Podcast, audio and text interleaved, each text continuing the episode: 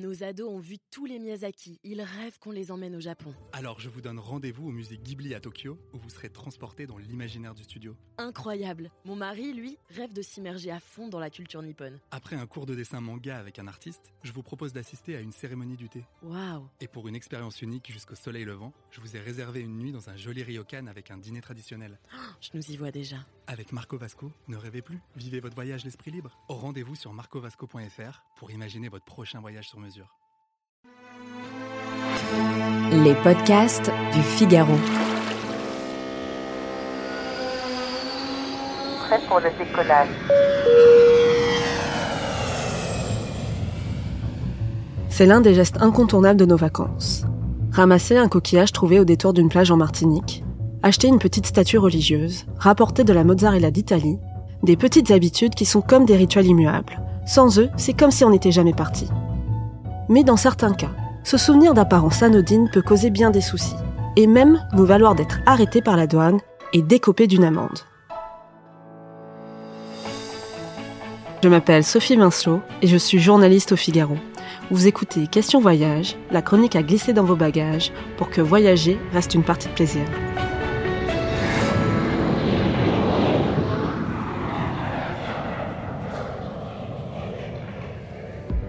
Certains pays encadrent de manière stricte ce que l'on peut ou non rapporter dans sa valise. On va commencer par les éléments naturels. Sur la plage abandonnée, les coquillages et crustacés, ne vous inquiétez pas, il ne s'agit pas de parodier la célèbre chanson de Brigitte Bardot. Sur la plage abandonnée, coquillages et crustacés. mais bien de rappeler une règle. Sur le littoral, on doit respecter et préserver l'environnement. Ça implique quoi? Ramasser du sable sur la plage, glaner des galets et des coquillages, officiellement, c'est interdit sous peine d'amende. Dans les faits, les règles sont beaucoup plus souples. Les autorités acceptent qu'on emporte avec nous une petite quantité. Deux ou trois coquillages, une poignée de sable, et on s'arrête là. Du côté des fleurs et des plantes qui ornent le littoral, c'est bien simple, aucune tolérance admise. Arracher cette flore reviendrait à abîmer tout un écosystème.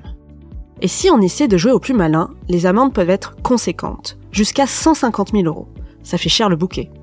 Des règles similaires s'appliquent pour la fleur de montagne.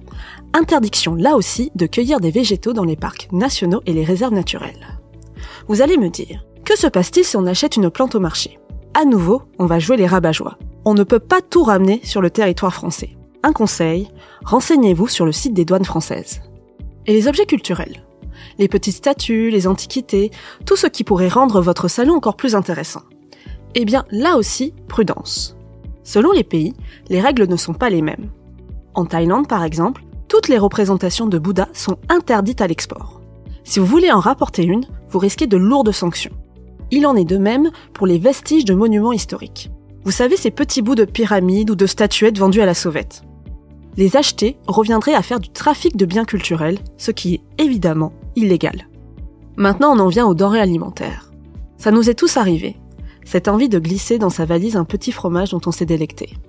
Une bonne intention qui peut très vite devenir une très mauvaise idée, et notamment si on voyage en avion. Dans les faits, il n'y a pas beaucoup de restrictions.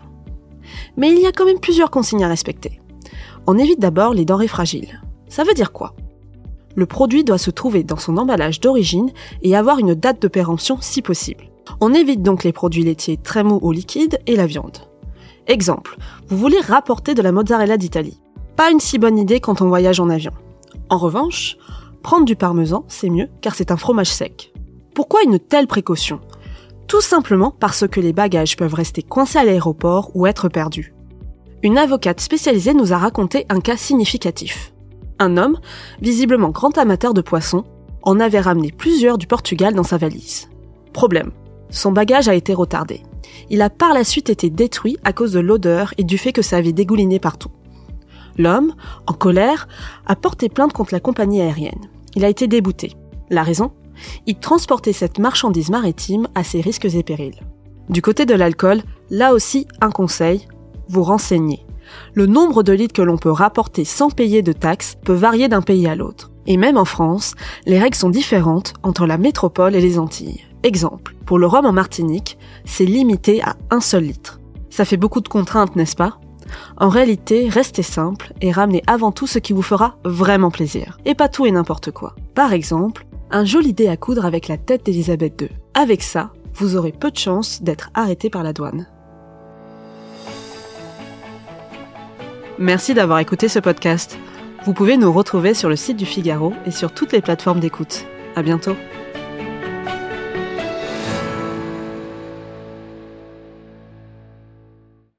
Nos ados ont vu tous les Miyazaki. Ils rêvent qu'on les emmène au Japon. Alors je vous donne rendez-vous au musée Ghibli à Tokyo où vous serez transporté dans l'imaginaire du studio. Incroyable. Mon mari, lui, rêve de s'immerger à fond dans la culture nippone. Après un cours de dessin manga avec un artiste, je vous propose d'assister à une cérémonie du thé. Waouh. Et pour une expérience unique jusqu'au soleil levant, je vous ai réservé une nuit dans un joli ryokan avec un dîner traditionnel.